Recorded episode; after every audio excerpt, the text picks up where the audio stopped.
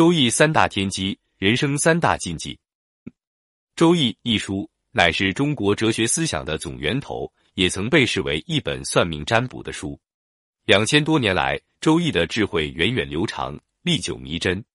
一句句真言，一条条对策，就像是先人为我们预先备好的一把把钥匙。《周易》当中有三大天机，也是人生当中的三大禁忌，一旦读懂，受益无穷。一大化失信，《易经》中有一卦曰乾卦，此卦卦体中上卦为坤为地，下卦为艮为山。艮下坤上，为地下有山之象。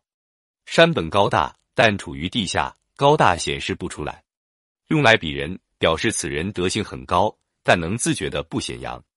泰戈尔有一句名言：“刀鞘保护刀的锋利，他自己则满足于他的迟钝。”咱们中国也有一句谚语。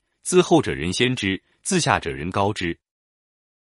所谓木秀于林，风必摧之。做人当谦虚，好说大话，一招祸患。春秋战国时期，赵国有一个方式好讲大话。他自称活了几千年，见过伏羲、女娲、神农、蚩尤、仓颉、尧、舜、禹、汤、穆天子、瑶池圣母等等。有一天，赵王从马上摔下来，伤得不轻。医生说需要千年以上的血才能治愈，于是赵王就命令把方士杀了取血。吓得方士赶紧澄清自己是吹牛，但是赵王不信他，认为他是为了保命而撒谎，还是把他杀了。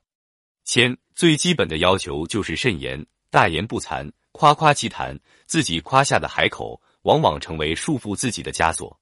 二，大欲失命，《易经》虚卦辞有福光亨。真吉，利涉大川，说的是只要是人都有需求，动物也不例外。